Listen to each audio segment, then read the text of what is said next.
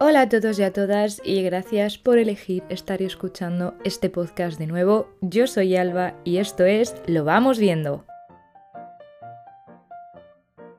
Para el episodio de hoy vamos a hablar de un tema que ya si me seguís en otras redes sociales como Instagram o TikTok sabéis que mm, he estado pasando por una racha un poco complicada. Como os dije en la introducción de este podcast, en el tráiler, me encanta correr, eh, soy runner desde que soy muy pequeñita, empecé a correr no sé, como con 5 años si no me equivoco, haciendo atletismo y ahora pues bueno, sigo corriendo un poco como corredora amateur, me presento a carreras un poco aquí y allá y mi mayor objetivo de este 2022 era poder correr mi primera media maratón.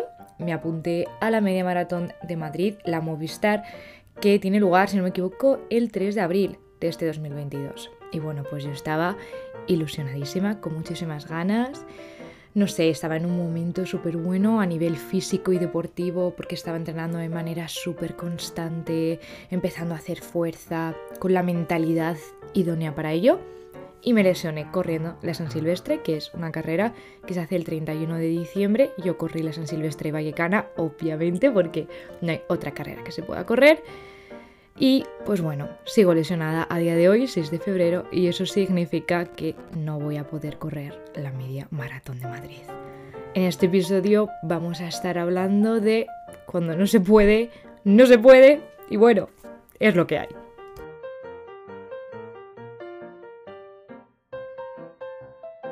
Como os decía, ahora mismo, pues bueno, sigo lesionada, por si tenéis curiosidad, estoy lesionada de la cintilla iliotibial, que es como toda la cara externa del muslo, ¿no? Es una lesión súper común, también se le conoce como rodilla del corredor, que nos pasa a muchos corredores. En mi caso fue porque, bueno, para la carrera yo tenía un cajón de salida una hora, me metí en el cajón que no era, salí una hora y pico más tarde, me quedé helada y entonces pues obviamente la carrera no fue muy bien por cosas lógicas y es que al final si no calientas bien o tal, pues eres propenso a lesionarte y eso fue lo que me pasó a mí.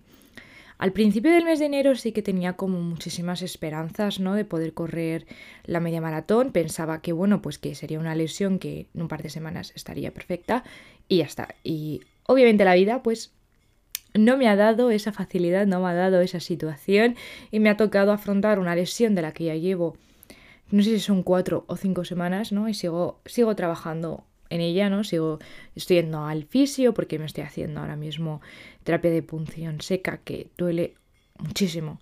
Pero bueno, lo estoy haciendo y nada, voy poco a poco. Pero el caso es que aquí lo más difícil no es el dolor, ¿no? Porque al final el dolor es algo que es más o menos manejable, diría yo, ¿no? O sea, si fui capaz de correr la San Silvestre, los cuatro kilómetros primeros bien y los últimos seis coja, en mi día a día el dolor físico de la lesión hubiera podido soportarlo. Pero lo que yo no podía soportar era la carga mental de estar lesionada.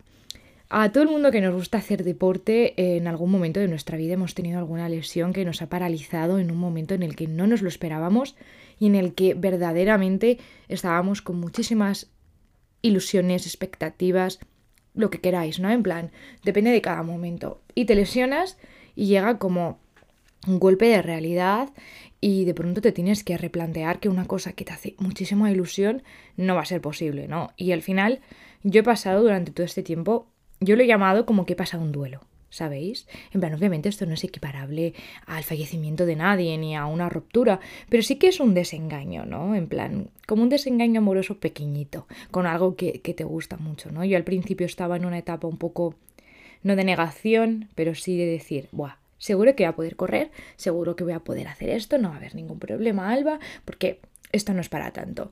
Entonces, al final, es como que me iba forzando de manera recurrente, ¿no? A, venga, pues hoy voy a correr media hora, hoy voy a correr 40 minutos. Y yo sabía que mi cuerpo físicamente no estaba preparado para ello, pero en mi mente es como que no acababa de procesar los hechos, no aceptaba que estaba en una situación que, no iba a tirar para ningún lado, que obviamente estaba lesionada y tenía que aceptarlo y ya está, no estaba bien.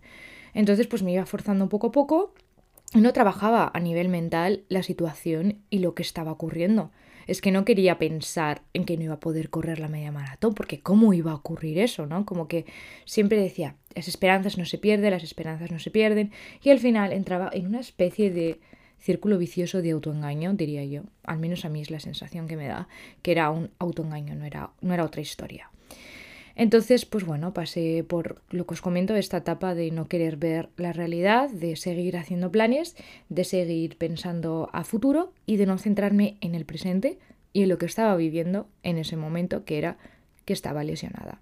No me lo estaba tomando como una oportunidad quizás de replantearme qué era lo que estaba ocurriendo, cómo podía prevenirlo en un futuro, no sé, como pequeñas cosas que podría estar haciendo ahora eh, de cara a mejorar y a encontrarme mejor. Yo estaba simplemente en la mentalidad de no puedo, me estaba centrando en pues todas las cosas que no podía hacer en vez de centrarme en las cosas que podía hacer. Obviamente, cuando tienes mucha ilusión en algo y no puede como que llegar a más, hay un punto ahí de tristeza, ¿no? Que te acompaña, de bajón, ¿no? Yo tenía una bajona bastante grande, sigo ahora, pero bueno, ahora es como que ya he asumido mejor las circunstancias, entonces este problema como que ya no lo vivo tanto. Pero claro, te juntas con una serie de cosas que es que sigues con la mentalidad en el futuro, que no estás asumiendo las circunstancias y que encima no estás pensando en qué puedes hacer por mejorar realmente, ¿no? Y al final, pues eso te hace tener un mindset, ¿no? Una mentalidad súper negativa que no te está ayudando en ningún momento a avanzar. Y yo lo que necesitaba, precisamente, era avanzar, ¿no? Era asumir las consecuencias, asumir la realidad y a dejar ir, que es muy importante, ¿no? Dejar ir.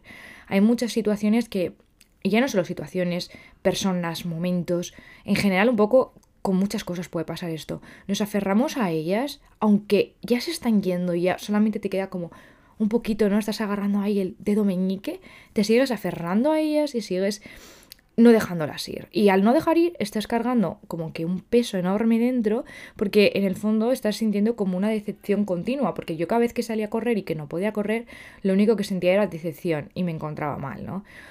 Entonces, pues bueno, así he seguido durante unos cuantos días hasta que ya tuve como un choque de realidad, ¿no? Porque bueno, he sido súper afortunada y he ganado eh, un sorteo de Instagram que me hacía una ilusión terrible, que era de un plan personalizado para mi media maratón. Entonces, pues el hecho de darme cuenta que no iba a poder disfrutar en este momento del plan de entrenamiento, porque no iba a poder correr la media maratón, fue un poco duro. De hecho, lo estuve hablando con el entrenador que me iba a llevar y me dijo que era imposible, o sea, no podía prepararme una media maratón en un mes y medio, como es lógico, ¿no? Y más después de haber estado un mes y medio lesionada. En esta vida hay que tener dos dedos de frente y asumir que la salud va por delante.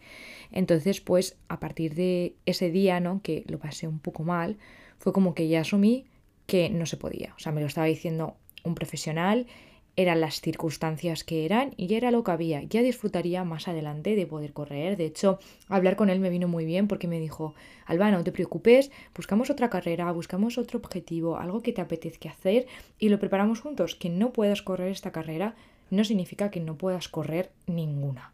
Y es que es completamente cierto, ¿no? Estaba tan centrada en correr esta única carrera que como que mm, todas mis energías y todas mis ganas estaban puestas solamente en torno a ella y no me daba cuenta que quizás podría poner también mis fuerzas y energías en otra. Igual que me fijé en esta, me puedo fijar en otra distinta. Y, así es la vida muchas veces, ¿no? Te preparas mucho por algo, llega el día que tienes que hacerlo y no te salen las cosas como te esperas. Y sinceramente tengo que estar muy agradecida porque estas circunstancias podrían haber pasado dos semanas antes de la media maratón. Y entonces, ¿qué hago? No salgo de mi casa en dos semanas por estar llorando todo el día. Es que encima, como digo yo siempre, hay que dar gracias, ¿no? Hay que dar gracias que me ha pasado en el momento de antes de empezar, que simplemente sea, por así decirlo, pospuesto, ¿no? la fecha de inicio de empezar a correr una media maratón, que puedo marcarme otro objetivo, incluso ando barajando el hecho de no apuntarme a ninguna y correr una por mi cuenta cuando yo quiera, aunque sea aquí en el recinto ferial de al lado de mi casa. En plan, no hay ningún problema. Al final, una media maratón se puede correr en cualquier momento. Y si no es ahora, será en septiembre. Y si no es en septiembre, será en diciembre. Y al final tendré toda la vida por delante para poder cumplir el reto. Y ya para poder cerrar el capítulo entero de la media maratón, tuve también la suerte, y ahora lo pienso de verdad y digo, sí que es suerte, de que yo me había pedido unas zapatillas para correr la media maratón porque sabía que por fechas desde que me compré las anteriores, que fueron las Brooks que estoy usando ahora, me las compré en verano del año pasado, sabía que para abril de este no me iba a llegar las zapatillas en las circunstancias que deben de llegar para poder correr una media maratón. Entonces, pues me compré unas en estas navidades, o en estas navidades no ha sido ahora en enero, unas Juca, que me hacía mucha ilusión probar la marca porque me han hablado muy bien de Juca, y me las compré pues para la media maratón. Con la sorpresa de que cuando llegaron a mi casa, porque las compré online, no me valían.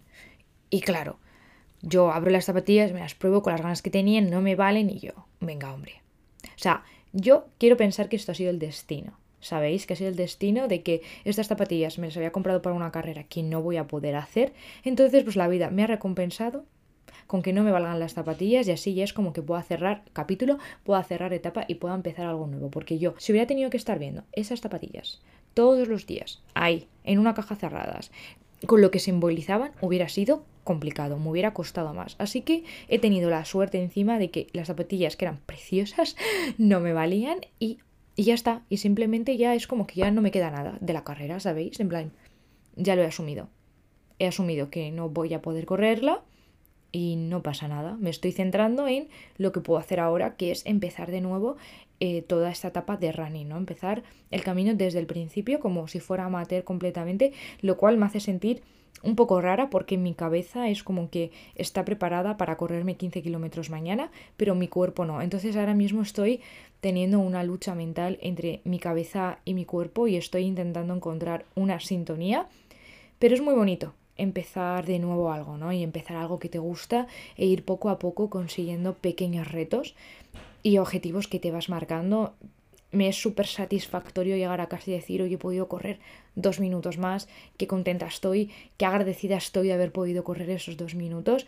Entonces me ha dado la sensación, ¿no? Como lo que os digo, ¿no? Que he pasado por una especie de duelo, de renegar de ello, de no querer enfrentarme a ello, de estar mal, a empezar a centrarme en las cosas que sí que están bajo mi control ahora mismo, ¿no? Todas esas cosas que puedo mejorar y en las que me puedo centrar. En vez de centrarme en las cosas que no puedo hacer, estoy centrándome en las cosas que sí que puedo hacer. Como por ejemplo, pues ir más al gimnasio para entrenar fuerza, a lo mejor hacer calentamientos más dinámicos, aprender de errores ¿no? que pudieron llegar a la lesión que se me produjo. Obviamente, como os digo, una de las mejores cosas que estoy haciendo ahora mismo es ir al fisio, ¿no? A que me haga el tema de la punción seca, que bueno, si habéis pasado por esta lesión, os lo recomiendo, la verdad, es doloroso, es complicado, si nos gustan las agujas quizás puede ser una sensación muy incómoda, pero vale la pena, ¿no? Y ya os digo que en estos instantes estoy muy agradecida de que esto que ha ocurrido haya ocurrido en enero y no haya ocurrido meses posteriores. Así que hasta las cosas malas que nos pasan, ¿no? Puedes verlas desde otra perspectiva y puedes verlas desde un punto de vista un poco más, no diría yo en positivo, pero sí desde un punto de vista que te ayude a sobrellevar mejor la situación.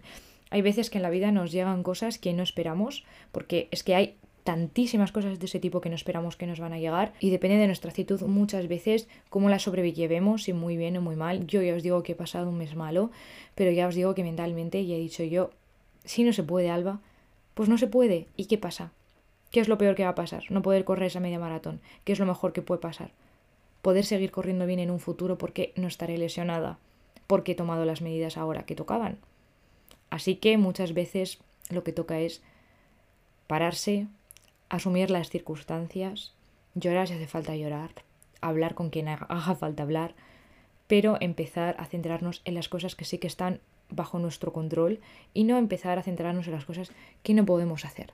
Así que chicos, termino este primer episodio de Lo vamos viendo con la enseñanza de que en esta vida hay cosas que no vamos a poder hacerlas y no va a pasar nada, porque por cada cosa que no podamos hacer, van a surgir, vamos, cientos que sí que podemos, pero simplemente hay que saber poner la vista donde están esas cosas y dejar ir todas aquellas que no podemos controlar.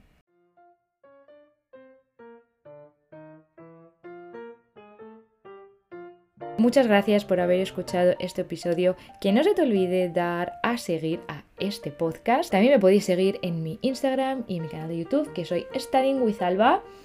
Nos vemos la próxima semana con un nuevo episodio. ¡Adiós!